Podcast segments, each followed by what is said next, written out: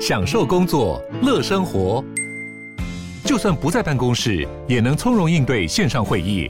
HP Dragonfly 透过专业的 HP Presence 设计，内建降噪及会议快速键，搭配清晰的 Bang & Olufsen 音效，增强音讯及视讯功能。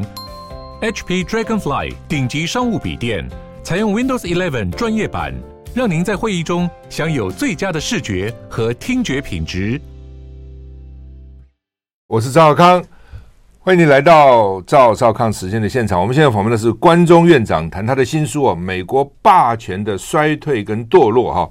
这是时报出版给他出的啊，来，关先生好，你好，你好，少康兄好。是我们知道看了你这个著作等身了，谈 不上了 啊，经常做，而且很多时候你有有些并没有出书，你自己对对对对写，我介绍介绍不少你自己的，对对对对，我是自己的读书的一个心得跟记录了，是是是。那当然，美国霸权呢的衰退跟堕落，美国霸权曾经这个权倾一时嘛，在全世界哈，一百多年的时间，是是是，那。你写这本书的用意何在？动机跟目标，还还有的你的这个想法到底是什么？我是认为，作为一个现代人呢，这个基本的国际的知识常识是要必备的。嗯，我认为我们在台湾呢，我们的促进，国家的促进是非常的艰难。嗯，但是很多事情我们身不由己，因为国际局势的大的变化改变，事实上都是在一直在变啊。但有的人很很很麻木，有的人是不在乎。嗯，那么像我们作为研究国际关系，尤其美国外交政策，尤其两岸关系，嗯，我们当然非常关心了。哎，所以事实上这是我的本行了。我我念外交学外交，但是这一辈子没做过外交工作。这个退休之后啊，呃，有时间专心看书，我就恢复我的本行。所以我退休九年呢，我我每年都会写写一本书。嗯，这真真不简单。哎，是，嗯，著作不错哈。你这书也提到，就是说你年轻的时候对美国是很向往的。是是是。哦，所以才去美国念书嘛 啊。然后又又还专门研究美国。对对。那是越来对美国越失望，为什么？我说这个国家，我我先讲这个美国这个国家。嗯。第一个，它是最幸运的国家。嗯。啊，因为它的地理位置。它的人口的构造啊，移民啊，社会多元化，可以说是地大物博啊。你在美国都知道，美国的资源是非常好的。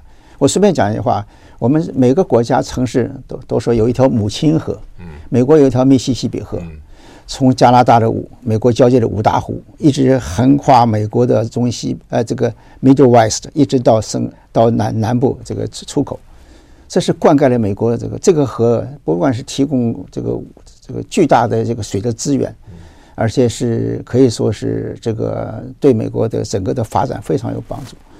第二个，这美国的地理位置是非常的好啊，这个你看南北没有强国，啊东西有两大洋的屏障，所以它从建国这个以来呀，几乎没有受到外面的任何的这个这个侵犯啊，除了这个九九幺幺这个是一个恐怖分子事件了啊，这是，而且它从十九世纪末。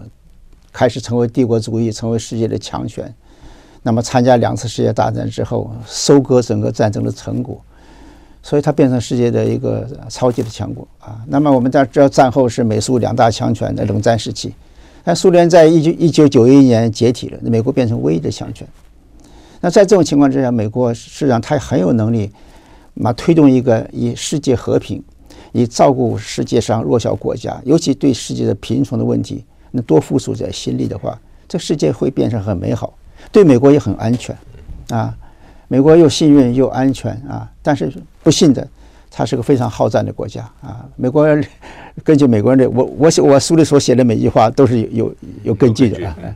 美国对内这个为了他自己的扩张，他对印第安人呢、原住民呢进行种族这个屠杀，两百九十一次战争啊，杀杀得精光几乎。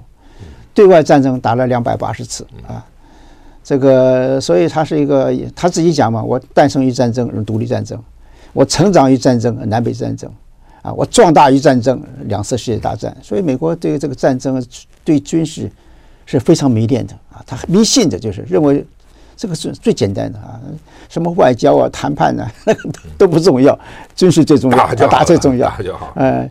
你看，从美国的外外交预算，你可你可以看出来，美国的军事的预算呢，是他的外交预算的一百倍啊。所以他这个国家就是一个太迷信军事。那么这样做，他有个后什么后果呢？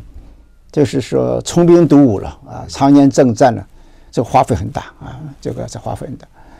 那么第二个就是美国是一个，就是它的经济发展事实上是跟世界上是相连接的啊，它靠着世界的发展壮大美国，但是它这个一方面战争花钱，一方面美国这个这个民主国家是非常浪费的啊，非常美国的拿这个今天都拿美国中国跟他比，美国人的这个这消费是中国人的十倍，而储蓄是就又是。中国是他的十倍，一个过度消费，一个过度储蓄。中国人中国人爱存钱的，差不多这个百分之四十五十的都是。美国人是个位数，有的还是负数，minus。他这个是国家，所以他经济也是一直一直的衰退下去。比这个我们讲衰退是一个这样子，它是相对的啊。这美国可能就它国家来讲，它还是有小幅的成长了，还是这样子，还会是啊稳定的成长。但是其他的国家成长太快了。啊，我其他国家，我除了中国之外，所有的开发中国家，尤其亚洲的国家，这个发展之快呀，让世界难以想象。像事实上，今天这个在讲东方化嘛，这个东升西降，现在这个亚洲的国家的是整个的世界的经济力、生产力都超过西方国家，而且而且这个趋势跟速度都是在加快之中。所以人家讲到了二零。二五年以后啊，这个整个这个世界的经济三分之二是在亚洲啊，人口也是亚洲最多了，没那没话讲了。中中国跟印度两个合起来，合起来占了世界上这个三分之一的人口，所以这大势所趋啊，美国是相对的衰退啊，相对的衰退也不说，美国这几年来国内的这个这个问题很多啊，它的民主也，美国的民主现在还还有人羡慕吗？啊，美国的种族问题。啊，美国的治安问题啊，美国每年死在枪枪杀方面是六四万多人，死在吸毒方面死死这个四万多人，合起来有十万人。哎，所以这个国家，而且哎，这个政党，我们是过去这种美国这个民主政治很可贵啊，政党两党啊轮流执政啊，现在政党变成帮派了啊，这像黑帮一样，党同啊，党党同伐，而且这啊，现在在美国流行是不同党的人都不准结婚的，就变成这个样子。所以这个美国跟我们当年，这很久。我插我插个嘴哈，嗯我今天是看了另外一个资料，就美国以前赞成黑白通婚的，嗯嗯嗯，只有十几趴，是是，现在八十几趴，嗯嗯，为什么？他不是不是说没有种族了，只要你跟我意识形态一样，比种族更重要，对对对，就是你是相信川普主义的，对，没关系，我们就可以通婚，管你什么皮肤，那个已经超越了黑白。好，你反对川普的，我们也可以通婚。因为那个超越了黑白，这变成意识形态这么重。美国现在问题严重到什么程度呢？我我我很佩服美国。我们在念书时代看到一些美国有名的学者专家，他们是真的有战略的思考啊，会想到美国的未来。比如说 Samuel Huntington，他是研究这个国家政治改变的一个非常有名学者。我们在美国念书，他的书是我们的最基本的呃这个必须要看的东西。那他在二零零五年写本书说 Who are we？我们是谁？这讲了美国的认同问题，他认为他已经预料到，到了二十世纪、二十一世纪以后，尤其到接近二十一世纪中叶的时候，美国这个民族的构成会反调过来，就是非白人会比白人多。现在出生小 baby 已经是这样，那是会本是这样，是这样。所以他是说，这个美国人就这个对是川普主义在美国为什么会激起一些大家的热情？因为白人很恐慌啊，这白人和这而且速度很快的。我我记住。在一九八零年代，白人还在美国还占了百分之八十啊，呃，这个两千年之后降到百分之六十。那以这个速度来讲，到了二零五零年的话，白人就变成少数啊。所以美国人很恐慌。所以美国现在对种族问题啊，您说的也是这样子。这个，它其实种族问题还是美国最严重的问题，啊最严重的问题。人家这个这是没有办法的。这个美国人自己也承认，这这是一个系结构性的。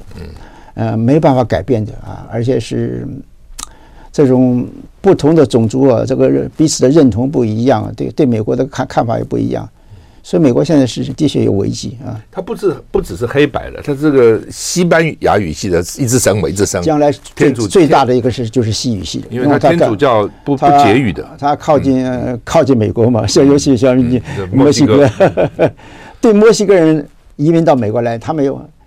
不仅是到美国来找生活，而且他们有一种意识形态的认为，美国在成长过程当中，在在一八四六年跟这个墨西哥发生战争，他把墨西哥打败之后，他取得的土地相当于美国今天差不多。江户、加州，从加州、亚利桑那、纽西门、西墨西墨西哥、Texas 都是他的，都是都是。所以这他们这个老莫在到了美国之后，这个这个 Amigo 回到美国之后，认为回到自己家一样，要拿回来，拿回来。是我们现在访问的是关中院长，他的谈他的新书《美国霸权的衰退跟堕落》，时报出版出的。我们休息一下再回来。I like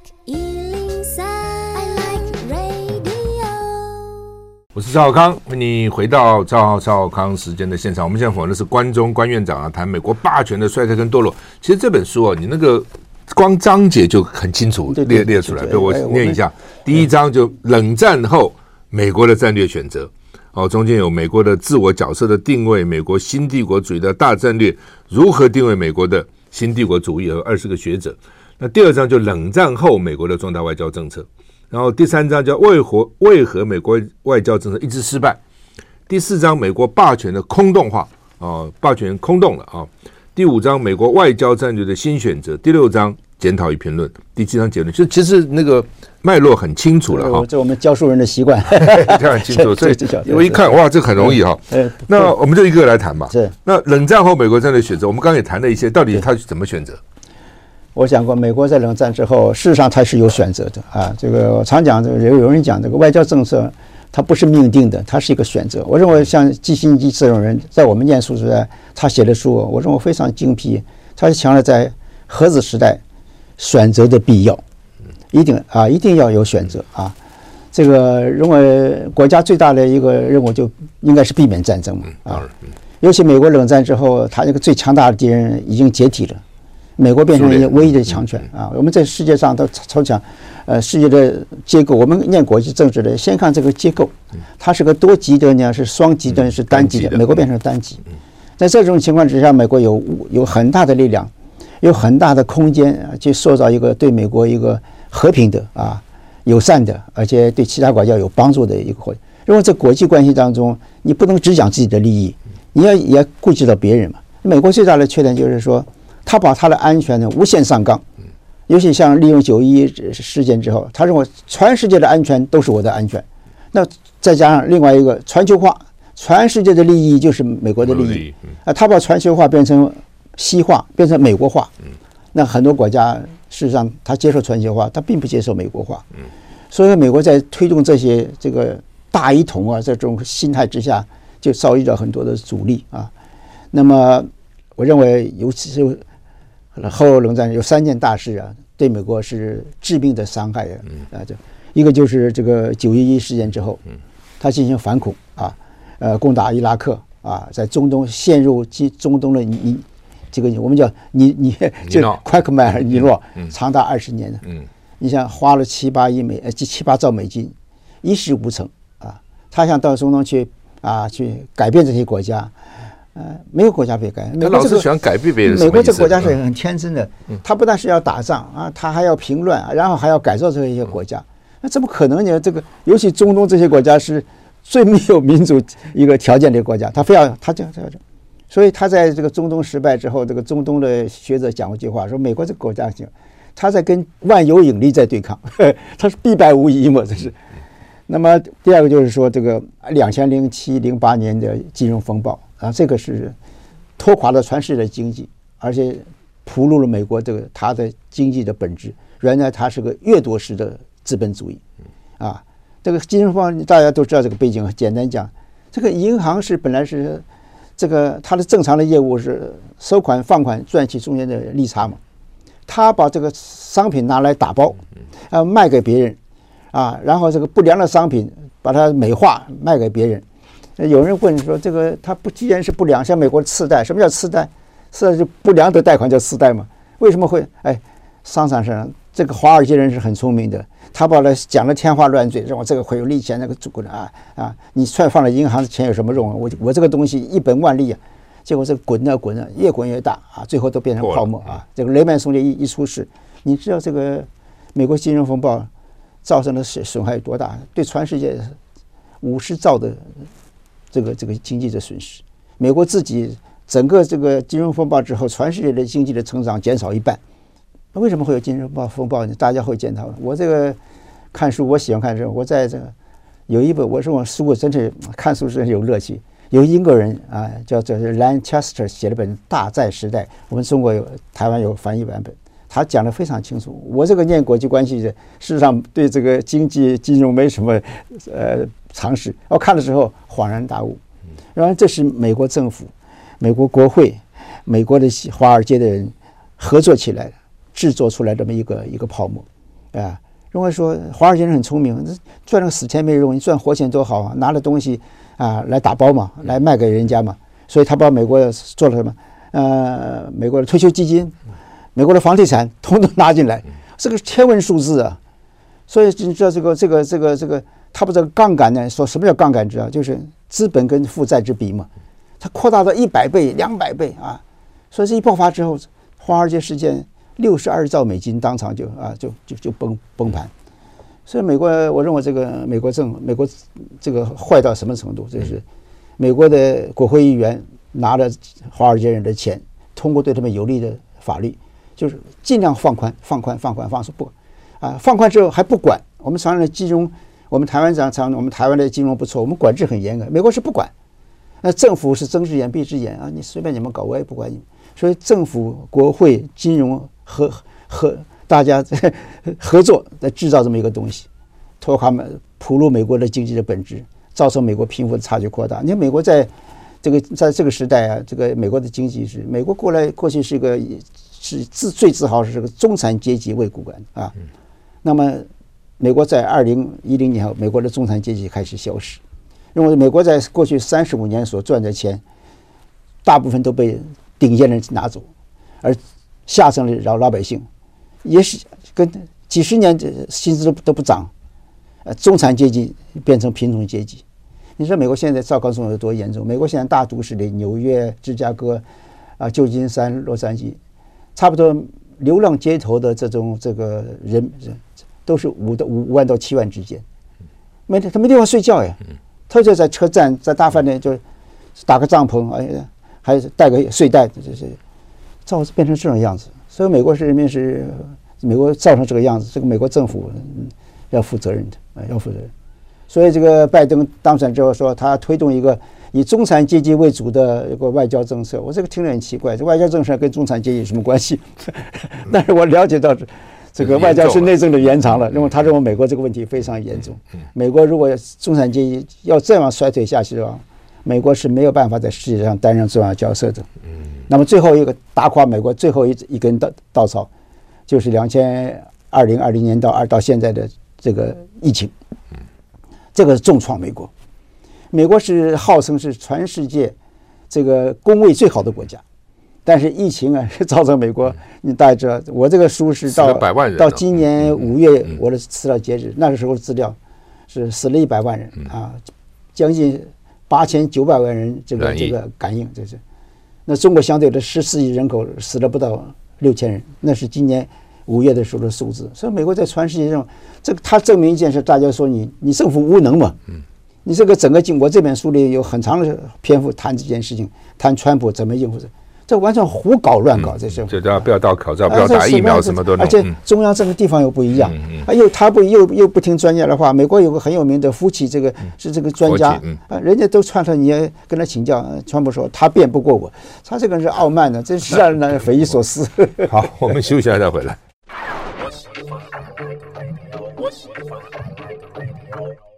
我是赵少康，欢迎你回到赵少康时间的现场。我们现在访问的是关中关院长，他的新书《美国霸权的衰退跟堕落》哈。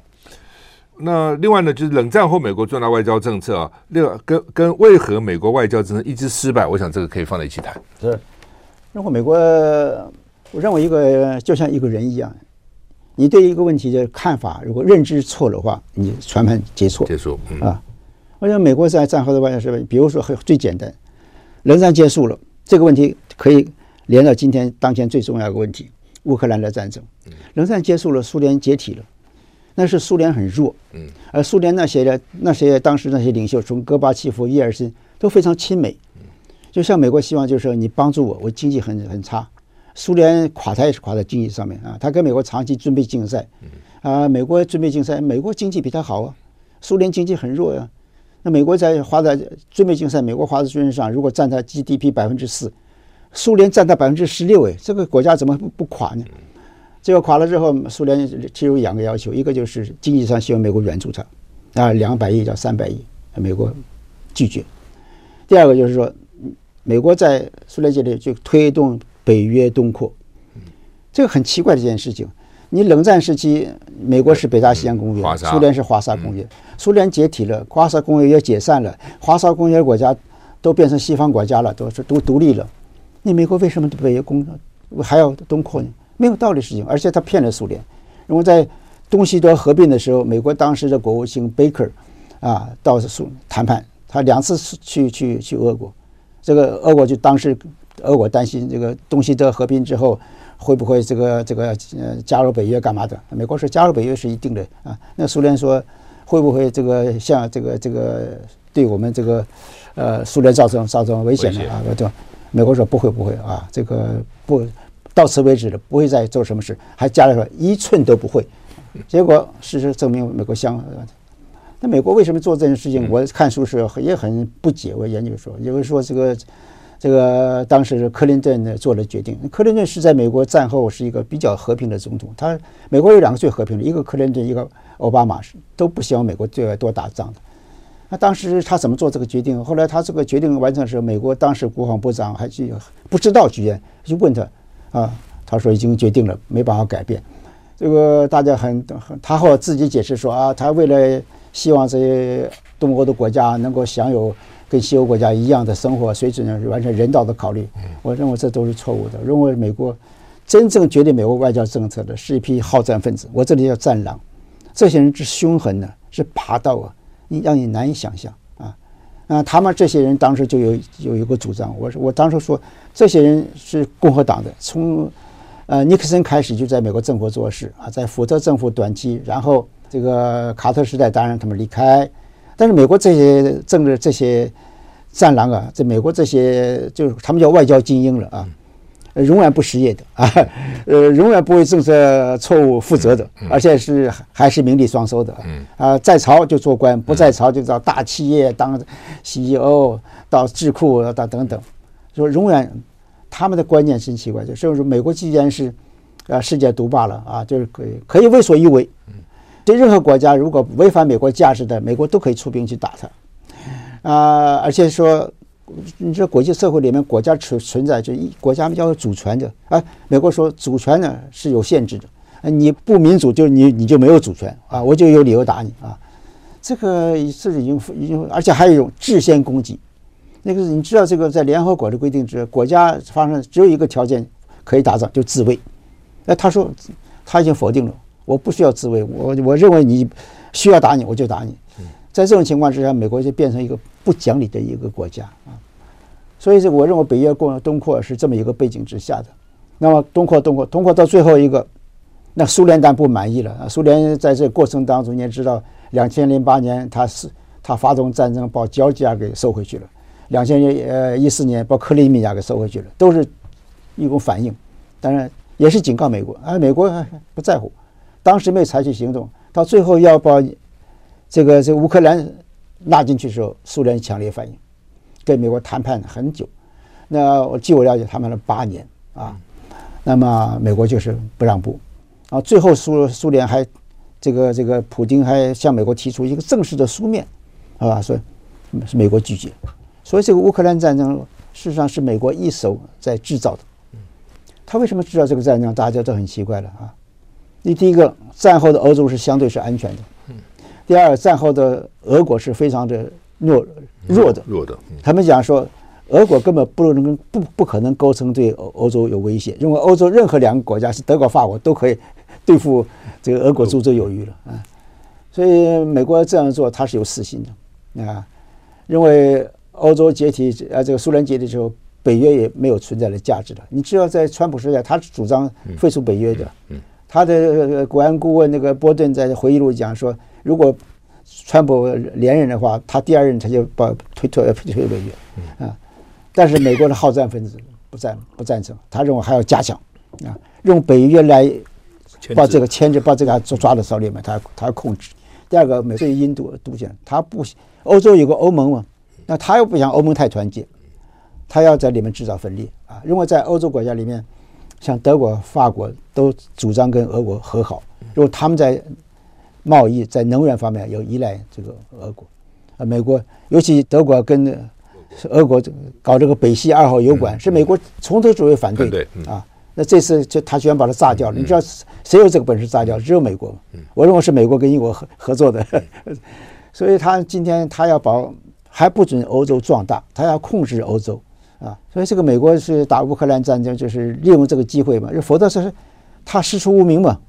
那这样子他可以回到欧洲去。但是我认为这个美国很笨的，你不等于又恢复冷战吗？你不是让让欧洲又又变成一个战场吗？而且美国跟欧洲其他国家利益并不一致。你美国想打仗，你有安全人，这些国家并不想打仗啊。所以美国一直指责欧洲国家，你没有这个负担自己的这个军费，你在搭美国的便车。问题欧洲国家不想打仗嘛，就是你美国要打仗嘛。所以美国到现在为止，北大西洋公约，他一个国家负担欧北大西洋百分之九十的军费啊。你要这个东西，这是对你有利嘛？哎，花钱吧。哎，所以我认为美国，而且他在你看今。今年初这个战争发生，他还有他国内的这个，为了他的其中选举，认为国内的状况不好啊，经济什么，他希望在外面有个东西，能够啊让美国人民能够注意转移力，这也是这个这个乌克兰战争的原因啊。嗯嗯。好，那么我们现在访问的是关中院长，谈他的新书《美国霸权的衰退跟堕落》哈。呃，另外小标题叫《冷战后美国外交政策的检讨》啊。因为关关院长还是美国专家了哈，所以呢，这个从年轻呢一路这个了呃这个了解美国，所以他写这本书很有权威性。我们休息一下再回来。I like 我是赵少康，欢迎回到赵少康时间的现场。我们现在访问的是关中关院长，时报出版替关院长出版的新书，叫做《美国霸权的衰退跟堕落》哈。从刚刚我们现在有两个问题，这个衍生出来了哈。第一个就是那些战狼到底是谁啊？这是第一个。第二个就是美国是不是想在台海也复制乌克兰跟俄罗斯这样的形式？我我认为美国的确有这种想法，嗯，的确有这种想法。因为呃，美国今天面对中国呀，我我认为用四个字形容，它是不知所措了啊，嗯，不知所措了。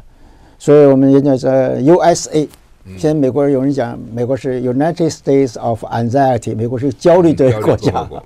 啊真的不知怎么办？认为这个中国的崛起太快、太强啊！这个美国认为是他现在自我检讨是认为他外交政策失败。我在中东打了二十年仗，疏忽了这个问题啊！美国当然一开始他他是没有太看得起中国的，认为中国是个弱的国家，是个呃落后的国家等等。他没有没有想到中国在短短的啊四十年的时间呢，超越欧洲这。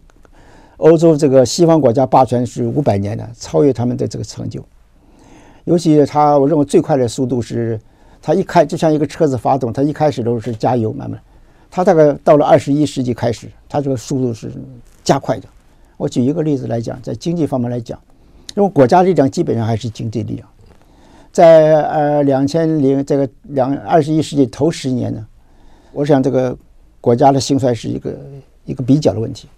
整个西方的经济的它的总量，在二十一世纪头十年下降了百分之十点三，这百分之十点三十过去西方世界超过过去西方是四十年的总和，就是它四十年它衰退都没有超过百分之十，它居然在十年之内这超是吧？另外一个数字更更更更厉害了，这个下面的十年，这个从二零一三一一一二年开始。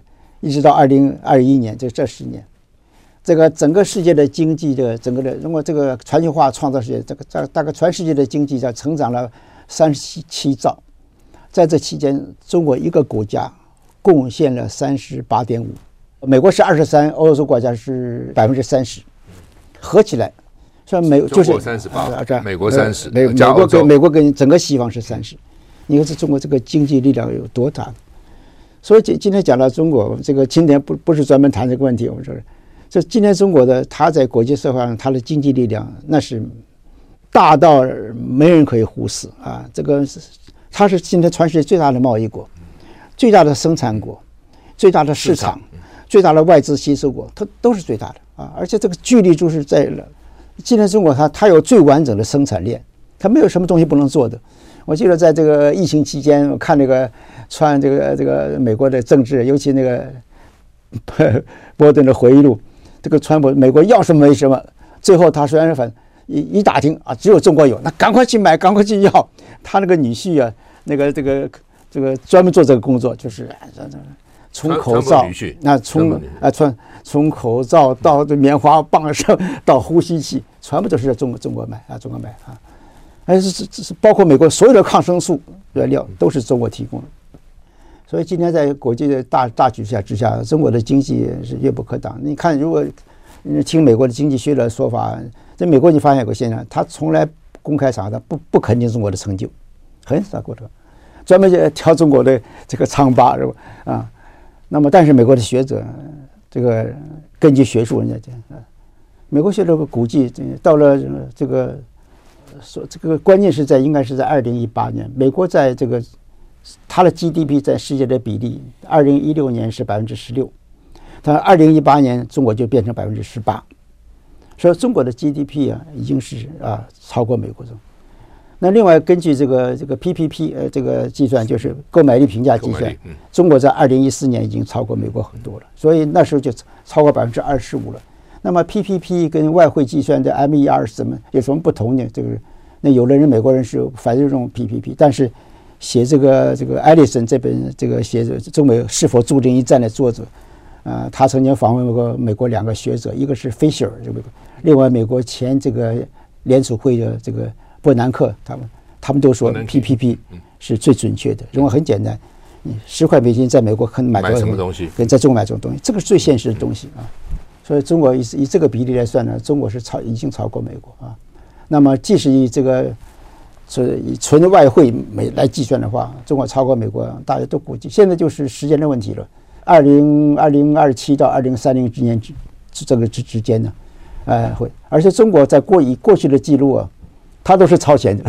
你说他什么，你最好啊这个稍微保留点，他会超前的，因为他这个动力太大了啊，动力太大了这个。他是举国体制的，然后这个美国最不满的啊，说中国什么国营事业啊，政府补贴啦，啊什么偷窃美国了的，我常笑，好好笑。我说我是研研究美国历史跟世界历史的，美国在成长过程当中哪样东西不是套路的，哪样不是抢来的？啊，这个东西就是这个，而且美国有个学者讲说，他说说美国现在说中国偷美国的东西，这美国学者，我很怀疑美国还有什么东西值得他偷的了。如果今天美国、中国在很多高科技方面是都领先的啊，太空科技、量子科学啊、量子科学，那么人工 AI 技术啊等等，这个动力是真是不得了。所以美国今天说穿了不知怎么办了啊，想打。所以让我讲，这个战争打下去，第二次世界大战之后有了核子武器之后，世界上有这么一个大家认知：这个核核子大国是不能打仗的。如果你打到最后，你升高升高升到最后生死存亡的时候要用。那就那就互相毁灭嘛，啊啊！所以中国人早就警告警告过美国，说你们要想跟打仗的话，那你们的这洛杉矶啊，你们的纽约，你们要不要了？说中国不是没不是没这个能力的啊！这个核子武器不在多少，就是在你在你你毁灭了，你毁灭一次跟两次、三次、五次还是一样的。有四百颗、四千颗、四万颗是没什么差别。中国现在也一直也在成长。嗯。这个，我想我这么讲了，在综合国力方面，美国现在还比中国强，军事力量还是美国最大啊。但是中国大陆享有局部的优势，就在台海打仗，我认为是美国是没有胜算的。人家只要你知道中国对这个，我是研究这个中国，我也研究了这个中国是有一套的。中国人他，中国有一种忧患意识啊，居安思危。你知道从韩战以后，中国大陆就有了就是。美国是我未来最主要的敌人，美国一定要打我。说中国的整个的战略思想都是以这个做准备的。我举个例子，韩战结束之后，中国大陆把交通大学从上海迁到西安，我要保留我国家的一个发展科学的一个基础。在六零七零年代中苏关系不好的时候，啊，苏联也威胁用核子，中国把它军事建设完全地下化。大概今天在中国大西北的。我们不知道在哪里，我们知道就是没人知道，但是陆陆续续点点滴滴，它全部地下化。说中国今天来来讲，他是老毛过去讲句话，我中国人不怕打核子战争，认为打完了我的人口还是最多的。但事实上，今天中国大陆他对防卫这个美国对他的供应，他做了准备。好，那么我们现在访问的是关中先生，谈他的新书《美国霸权的衰退跟堕落》。我们休息一下再回来。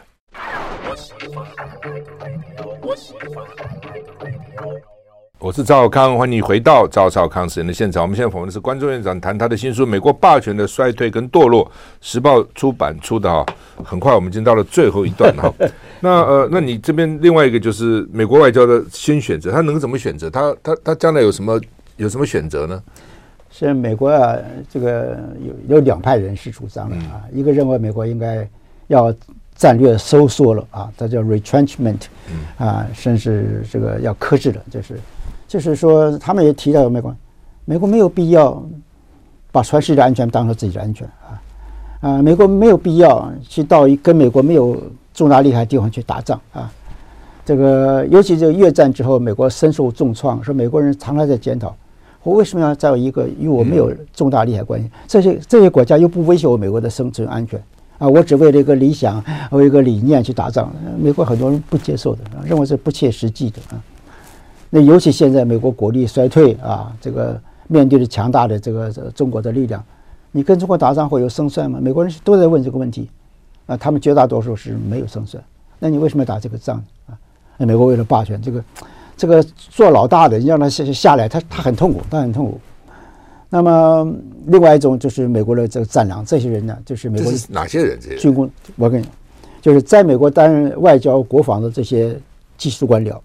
第二个，美国的军火工业的这些这些大事啊，从波音呐，叫 Rockheed，造是啊，这雷神呐，在美国五大军火工业不得了，那是。那么第三个叫华尔街的啊，这个是美国的这个金主啊，美国的金主啊。那这些人就是说，他们有个共同利益，就是美国的力量的扩散对他们有帮助，可以赚钱。那美国基本上是一个资本主义国家，它是以赚钱、以以争取利益为它的最大考虑啊。但是很不幸的，我们从美国这个衰退跟堕落看来，美国的资本主义变成什么？一个是战争性的资本主义，是靠打仗的；第二个掠夺式的资本主义，它是它牺牲别的国家来成成就美国的；第三个更可怕的，它是一个赢者通吃的一个资本主义啊。那个美国的经济就是这样子。现在美国的经济是少数人，你看美国的现在选举很可怕，我们谈。竞选政治，美国的竞选太可怕了。现在选举就是完全靠靠靠靠靠钱啊，靠钱。呃，谁有钱谁谁谁赢啊？就水木款木的多。没有没有没有，而且有时一个人就是像那个美国这个在川普选举的时候，美国这个一个赌场老板金沙的老板，他一个人给这个川普两次选举，二零一六、二零二零，他就赚了一亿五千万美金。这个是真是可怕到极点，在这。现在这些科技大王这些啊，像这个什么，这个嘛，这个电动车的马斯克啊，这些这些这个都不得了，他们一一出手就是就是几亿美金。所以美国现在变成这个样子，是是是非常的堕落，非常的肉紧的。我认为这个这些人呢是把住不放，但是这些人他掌握美国的政策啊，他他我常讲他们是既不负责。啊，也不自也不自责啊，但是仍然是位位权位高权重，这个它变成了它一个统治集团。美国现在变有这么一个统治集团啊。我们有时价值我用一个名名字就是这个 establishment。那说穿了是我我用我最初是既得利益者了啊。那这些人他掌控，他既得利益，他怎么会放手呢？说这些人主战，这些人就是不放弃不放手。但是美国一些学术界的人呢，一些。多多少少有一些和平主义的人是反对的啊，所以美国现在这这两个路线的选择，这对对中国就是美国上常常问，呃，有人说现在美国政策目前还是中国必须要克制，不能让他赶上我啊，所以那个像拜登上来讲说，中国说他要变成世界第一，他要赶上美国，我跟大家讲，在我认为这不会发生。他说的话好笑了，你认内，你不认外，你接受人家是不是？那么另外一一一派就是认为美国没有理由跟中国。打仗更没有理由跟中国为敌。我认为美国不汲取这些美国大战略的想法。布里斯新斯基在冷战结束的时候，他连写三本书啊，一个就是失控，呃，一个就是选择，第三个是这个战略的展望。他就告诉美国人，美国的后冷冷战时期，美国做两件事情，一个是稳住西方大西洋的联盟啊，第二个在东方要大和解，要跟中国合作。那只要这样子，美国就啊，这个大美和平的盛世就可以继续下去。哎，美国人偏偏不听啊，在西方还在搞冷战，在东方非要跟中国作对，而且最大的错误是把俄国给激怒，让俄国跟中国合在一起。你看，他现在世界的局势很可怕的。中国、俄国、伊朗 结合在一起了。北韩，布里斯基当年讲过话说，美国最大的 nightmare 一个梦魇就是中国、俄国跟伊朗的结合。那现在不但伊朗，中国现在力量到中东去了，习近平马上访问沙乌地阿拉伯，说你看中国多厉害，他现在大国他能掌握这么多。那你细细看其他的说，亚拉非的国家几乎都被中国的经济很早就开始亚非，他他已经下功夫了。他下的功夫太深了，是在非洲的国家。当我们世界上有人说对西方来讲，西欧欧非洲是一个是一个没有救的国家啊，中国认为是看的是希望。他现在非洲五十四个国家几乎跟他都是关系密切，有十二个跟的国家跟他的非常密切的关系。非洲有很好很好的这个矿产呢，这个拉丁美洲也是这样，他该帮。尼加拉瓜在盖个运新的运河，要比巴拿马还大。他巴西这个很多国智利，他都帮他制造铁路。印尼的铁路，他高铁外交第一个，在印尼已经通车了。所以这这这个共产党这套，他这个以经济发展的，他而且他很有底气啊。他你美国怎么样戳动他？他当然讲话有时候也讲得重，他他不回应你。呃，我认为中国人常用用一句话，他记起了拿破仑的一句名名言呢。当敌人犯错的时候，你千万不要打断他。所以我认为中国深谋远虑啊，是未来我我基本上我不认为两岸会打仗啊。今天我知道国内嗯，过去访问很多，他们说有这个可能，我认为不会。因为第一个，我基本上是美国不敢打，大陆不愿意打，台湾是不能打啊。我在这里借这个，我就郑重的呼吁，台湾一定要在这个关系当中，我认为。他们认为两岸关系无解，我认为有解，很简单的三个问题，只要美国坚守一中原则，你不要在这里面再搞鬼套通的。中国加大陆坚持和平统一，台湾回回归两九二共识，而且台湾要主动，台湾今天必须要站出来说，我要跟大陆，我们要和平的来相处，我们要和平来谈判，这样子解除了这两岸的一个影戏嘛，你美国就没有借口了。美国今天帮助台湾是认为他认为台湾要对抗大陆嘛。啊，大陆要用武力解解放台湾，所以他帮助台湾。当然，如果台湾说我今天我不跟大陆武力对抗，我也不反中，呃，我们都是中国人，我们要和平谈判，我们将来制度怎么走，我们可以慢慢走，这问题就解决了嘛。这个我们，所以我们台湾的人今天要有这个智慧。好，那么今天非常谢谢关中关院长啊，跟我们谈美国霸权的衰退跟堕落，同时也谈到两岸的问题啊，谢谢，谢谢关，谢谢谢谢少康兄，谢谢谢谢谢谢。